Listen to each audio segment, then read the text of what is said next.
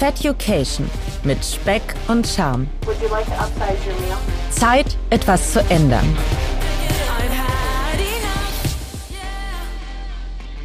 Moin, meine lieben Fettuccinis. Die zweite Januarwoche ist im vollen Gange und ich hoffe, dass viele von euch erst gestern wieder angefangen haben zu arbeiten. Nach dem Gespräch mit Fanny vergangene Woche, wo das Thema die Psychologie des Abnehmens gewesen ist, haben sich doch noch echt einige Schrauben bei mir im Kopf gedreht. Und genau über diese möchte ich heute sprechen. Ein Stichwort unter anderem ist das Thema Zeitdruck. Ich weiß nicht genau warum, aber in der letzten Zeit habe ich das Gefühl, dass die Zeit schneller läuft, als mir lieb ist. Erkannt habe ich das Ganze im Grunde daran, dass Feducation und meine Abnehmreise jetzt gut ein Jahr alt sind. Und ich mich gefragt habe, shit, wo ist eigentlich dieses Jahr hin? Wir haben doch eigentlich gerade erst angefangen mit all dem und ich habe doch auch noch ein paar Punkte auf meiner Bucketlist, die ich ganz gerne abhaken möchte. Und ja, er schleicht sich das Gefühl ein, dass mein dicker Bauch und die hässlichen Männerbrüste dank meines Übergewichtes mich doch sehr ausbremsen. Ja, ich selbst habe sehr oft gesagt, abnehmen ist kein Sprint. Nun sehe ich aber immer mehr und immer mehr und immer mehr Leute an mir vorbeiziehen. Sicher, für die Art und für das Tempo, was ich an den Tag gelegt habe vergangenes Jahr, waren meine Ziele wahrscheinlich recht gut. Ich wollte im Allgemeinen meinen Gesundheitszustand verbessern. Check. Rückblickend betrachtet kann ich da einen Haken dran machen. Ich habe Gewicht und den Diabetes verloren. Aber ich hatte auch einen Sommertraum, an dem ich noch ordentlich zu tun hatte. Ich hatte mir zu Beginn meiner Abnehmreise das ambitionierte Sommerziel gesetzt, mehr als 25 Kilo abzunehmen. Die 25 Kilo habe ich zwar nicht geschafft, aber aus dem Fall habe ich gelernt, was es heißt, sich realistische Ziele zu setzen. Denn wie die meisten von euch wissen, war mein Sommerziel, endlich wieder auf einem Surfboard zu stehen und eine Welle zu reiten. Und das an einem der schönsten Orte der Welt, wie ich finde, und zwar auf Bali. An diesem Erfolgserlebnis zehre ich noch heute. Das Gefühl, wie sich die Welle langsam unters Board schiebt und dadurch ein leichter Auftrieb entsteht, damit das Board ins Gleiten kommt. Ach ja, das ist schon mal ein Erlebnis an sich. Und dann aber im nächsten Moment die Schritte durchzugehen, um auf dem Board zu stehen und zack stand ich dann auch drauf, das war einfach nur grandios. Ich war völlig gedankenfrei und im Einklang mit mir selbst und ich habe nicht an Essen oder an irgendwelche anderen Dinge gedacht. Das war einfach mein Moment der Glückseligkeit, so kitschig das jetzt auch klingen mag. Und dennoch habe ich das Gefühl, dass mir immer wieder das Thema Zeit über den Weg läuft, vor allen Dingen in dem Punkt, dass sie mir fehlt. Klingt das irgendwie verständlich? Könnt ihr das nachempfinden? Wenn ja oder auch nicht, lasst es mich gerne wissen, ihr wisst, wie ihr mich erreichen könnt. Mein Diabetes ist in Remission.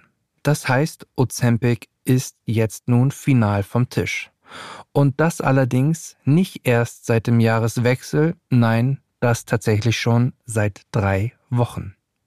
Warum habe ich das Medikament jetzt schon eher abgesetzt? Mit meinem Selbstversuch, die Dosierung von Ozempic hochzusetzen, ist mir ein Punkt sehr erschreckend klar geworden.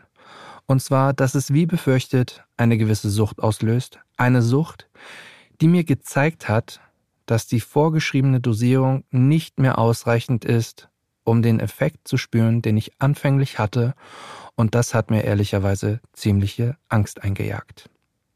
Auch nach drei Wochen ohne Ozempic geistert mir das Medikament immer noch in meinem Kopf herum. Hätte ich die Scheibe Brot mehr gegessen, wenn ich das Mittel noch nehmen würde? Was passiert mit meinem Diabetes, jetzt wo er endlich weg ist? Schließlich hat das Medikament ja auch dagegen geholfen. Ja, und natürlich auch die Frage, was ändert sich jetzt an meinem Körpergefühl und auch, wie gehe ich jetzt mit dem Appetitgelüsten um und vor allen Dingen auch mit Heißhunger? Ja, und zu den letzten Fragen, die konnte ich mir in der vergangenen Woche sehr eindeutig beantworten und darauf gehe ich gleich noch ein bisschen näher ein. Rund eine Woche vor Weihnachten habe ich mich entschlossen, Ozempic nicht mehr weiterzunehmen und der Ausstieg fiel mir verhältnismäßig leicht. Ich habe viele leckere und schweinische Sachen zu Weihnachten ganz entspannt links liegen lassen können. Auch die Weihnachtsmärkte habe ich gut gemeistert. Im Allgemeinen verliefen die festlichen Tage, die für mich immer sehr lecker eigentlich sind, entspannt und vor allen Dingen fielen sie auch kalorienarm aus. Am 24.12. gab es schön lecker Thunfischsteak mit asiatischem Gemüse und Wasabi-Kartoffelstampf. Das Steak habe ich nicht mal bis zur Hälfte geschafft. Ich hatte mich an der Vorspeise, einer 1A Kürbissuppe, schon völlig gesättigt. Und wer jetzt gerne wissen möchte, wie das Weihnachtsessen so aussah, dem kann ich jetzt nur mal kurz empfehlen, auf mein Instagram-Profil zu gehen, der genauso heißt wie mein Podcast. Und dort findet ihr in den Story Highlights alles zum Weihnachtsessen. Kommen wir zum ersten Weihnachtstag. Der bestand glücklicherweise essenstechnisch nur aus einem Hauptgang und zwar einer sehr mageren und extrem leckeren Entenbrust mit Rotkohl, zwei wirklich sehr kleinen Kartoffelknödeln und ein bisschen Soße. Es gab nur beim Rotkohl einen kleinen Nachschlag für mich. Auch das Dessert am ersten Weihnachtstag hat mich nicht wirklich gereizt, so dass ich es tatsächlich links liegen gelassen habe. Und damit kommen wir zum Jahreswechsel. Silvester verlief ziemlich entspannt. Ich habe mit lieben Freunden und meiner Freundin gemeinsam gefeiert. Es gab sehr schönes und sehr leckeres Roast Beef, ein paar Pommes dazu, eine gute Handvoll, Rosenkohl, frisch gepult von mir selbst und in der Pfanne geschwenkt, und ein wenig Remoulade. Als Dessert gab es einen schönen Schokobrownie und zwei Löffelchen leckeres Tiramisu. Und ich denke, das kann man sich schon mal zu Silvester durchaus gönnen. Und auch da muss ich sagen, ich habe mich nicht überfressen, ich habe mich genau am richtigen Zeitpunkt abgeseilt, als mein Magen entspannt gesagt hat, du bist jetzt satt. Und an sich verlief auch die erste Januarwoche recht gut, dachte ich. Wie gesagt, wir befinden uns jetzt mittlerweile in der zweiten Januarwoche und ja, der Wirkstoff, den Ozempic enthält, Semaglutid, der ist mittlerweile aus meinem Körper raus. Denn letzte Woche Mittwoch, Donnerstag Nacht gab es dann einen Moment, der nicht so schön gelaufen ist, um es mal kinderfreundlich auszudrücken. Und auch wenn ich mich jetzt für das kommende extremst schäme und mir das tatsächlich gerade auch nicht sehr leicht fällt, darüber zu sprechen, habe ich eine kleine Sprachaufnahme gemacht von dem, was mich Mittwoch auf Donnerstagnacht doch sehr überrascht hat. Lasst uns mal reinhören.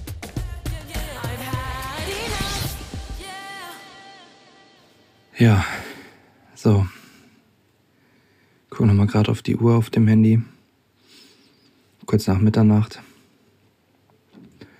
Und liege jetzt schon seit irgendwie zwei, zwei Stunden wach im Bett. Oder lag ich zumindest.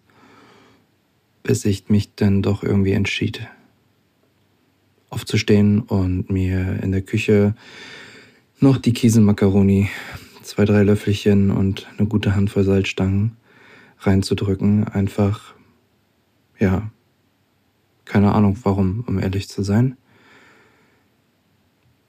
Appetit wird es sein, wahrscheinlich am Ende, aber Hunger glaube ich jetzt nicht so. Ähm, Fühle mich auch gerade irgendwie echt seltsam, muss ich gestehen. Merkt man vielleicht auch an dem, was ich gerade so vor mir gebe. Ist nicht, ist nicht gerade fließend alles hier jetzt gesprochen, aber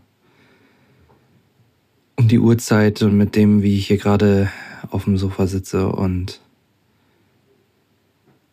mir irgendwie bewusst mache, dass ich um kurz nach Mitternacht mir einfach noch ein paar Löffel Käsemakaroni und eine Handvoll Salzstangen reingedrückt habe, um irgendeine Befriedigung, irgendein Bedürfnis gerade in mir zu stillen. In der Hoffnung, dass ich dann auch gleich irgendwie vielleicht ein bisschen entspannter einschlafen kann. Ähm, ja, Woche drei ohne Ozempic. Ja, mir fehlen ehrlicherweise immer noch ein bisschen die Worte. Ich fühle mich immer noch sehr schlecht nach der Nummer und ich weiß auch ehrlich gesagt nicht so wirklich, wie ich mit dem Ganzen umgehen soll und auch vor allen Dingen umgehen kann. Wie ich gerade sagte, es sind schon drei Wochen jetzt ohne Ozempic.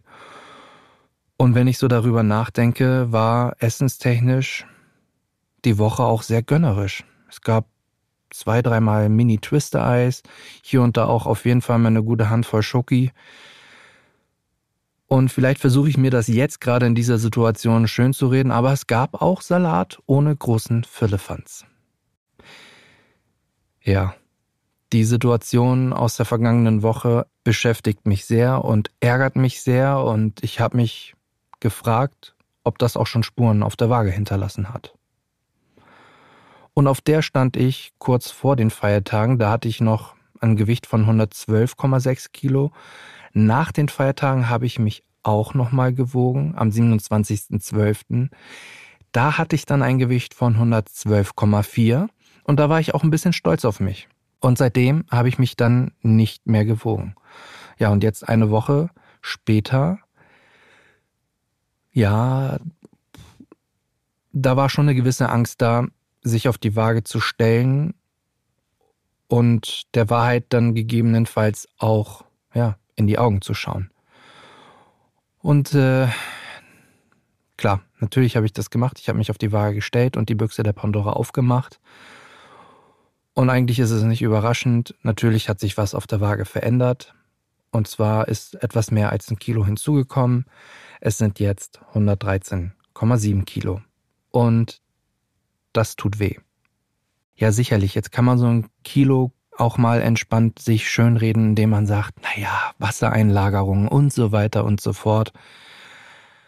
Das mag vielleicht auch irgendwie vielleicht zutreffen, aber das ist ja nicht das Ende der Fahnenstange. Das Gedankenkarussell fängt ja jetzt erst an, sich richtig aufzuheizen. Ein Kilo wird eventuell keinen Einfluss auf meinen Diabetes haben, der in Remission ist, aber zwei, drei Kilo mehr? kann ich mir schon vorstellen, dass da was passiert. Und wenn ich mich nicht selbst in den Griff bekomme, dann geht das auch schneller, als mir lieb ist. Mir wird durch die letzte Woche sehr bewusst, welche Wirkung das Medikament auf mich hatte und auch immer noch irgendwie hat und wie hoch vor allen Dingen auch der emotionale Fall sein kann, wenn das Medikament dann nicht mehr da ist. Und so verrückt es jetzt an dieser Stelle klingen mag, ich überlege schon, was kann denn das nächste Medikament sein, was mir hilft, vielleicht längerfristiger abzunehmen. Was halt auch schon wieder völlig absurd ist. Und es gibt tatsächlich ein neues Medikament, was Ozempic höchstwahrscheinlich ablösen wird. Ich habe leider den Namen verlegt, sieht es mir nach. Aber es verdeutlicht auch nochmal an dieser Stelle, dass eigentlich solche Medikamente nicht das Allheilmittel sind. Und an alle, die das Mittel nehmen, Achtet bitte gut auf euch, hört mehr in euch hinein.